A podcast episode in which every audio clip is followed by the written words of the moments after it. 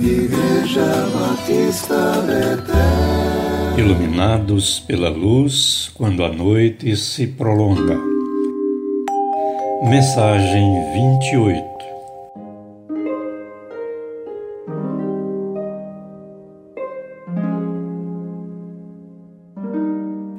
E eu, Senhor, que espero. Tu és a minha esperança Salmo 39, verso 7. O ser humano é tanto um ser de expectativa quanto de espera, mesmo quando não professa nenhuma religião.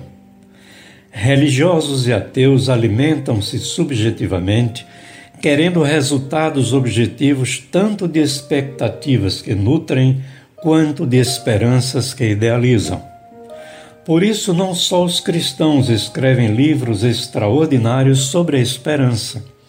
Os sem religião, os explicitamente ateus e os agnósticos, também escrevem sobre este tema essencial à sobrevivência do ser humano.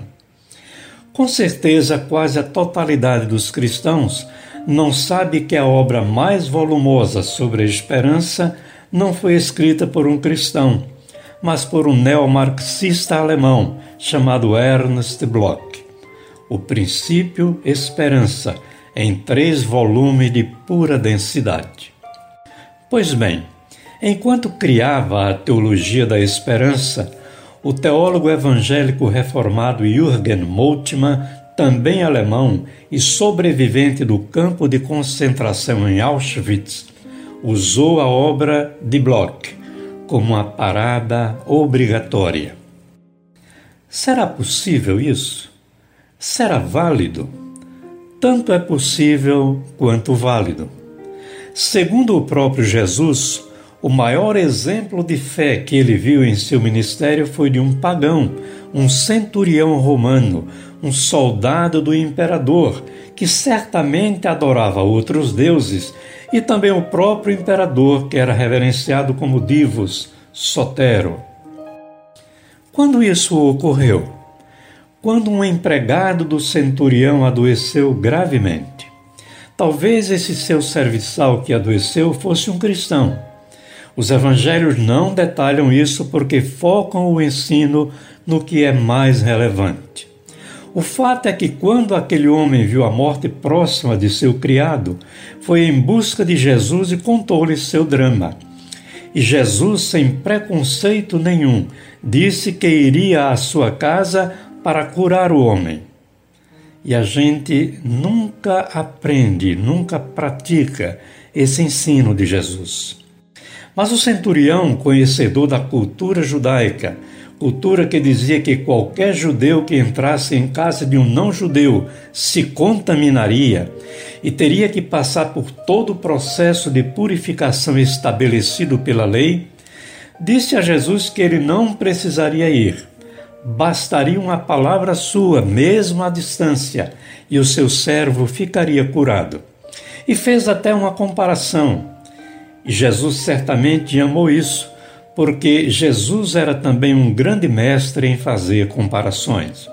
O comandante romano disse: Eu dou uma ordem a um soldado, faça isso, ele vai e faz. Encantado, Jesus disse: Na verdade, jamais encontrei em Israel fé semelhante a esta. E agora, judeus? E agora, cristãos? Querem saber por que muitas das nossas orações não são respondidas? Porque, mesmo quando vamos orar por necessidades reais nossas ou de pessoas queridas, ainda fazemos isso vergados sob o peso do nosso preconceito. Vamos sem nenhuma leveza. Estamos travados com alguém e essa trava trava também a nossa oração.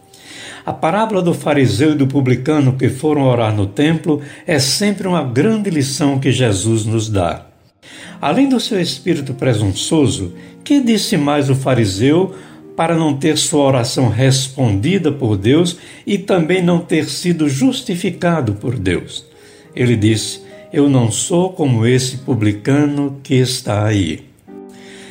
O preconceito é a máscara que usamos para praticar uma religiosidade, cujo reflexo inescapável está no espelho.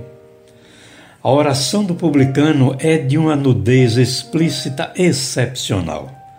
Tem misericórdia de mim, que sou pecador. Quando Jesus fala no quarto de escuta, quarto de oração, quarto para nós entrarmos e fecharmos a porta, é para deixarmos do lado de fora todo o lixo que carregamos conosco.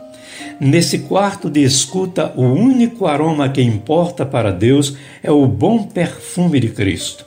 Convém, antes de entrarmos nesse espaço, onde a vestimenta essencial é a nudez da alma, tomarmos um banho de graça, da graça que nos ama e nos aceita apesar do que somos.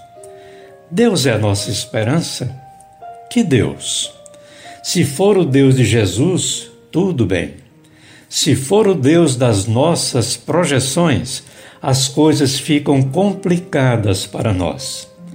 Tenho a impressão de que teremos algumas surpresas ao chegarmos ao céu. De repente, um susto com algumas pessoas que não imaginamos que estivessem ali. E aí vamos dizer: Mas, Fulana, você aqui? Ela poderá dizer: Pois é, apesar de você e por causa dele, estamos aqui. Que o Deus verdadeiro seja a nossa verdadeira esperança. Amém.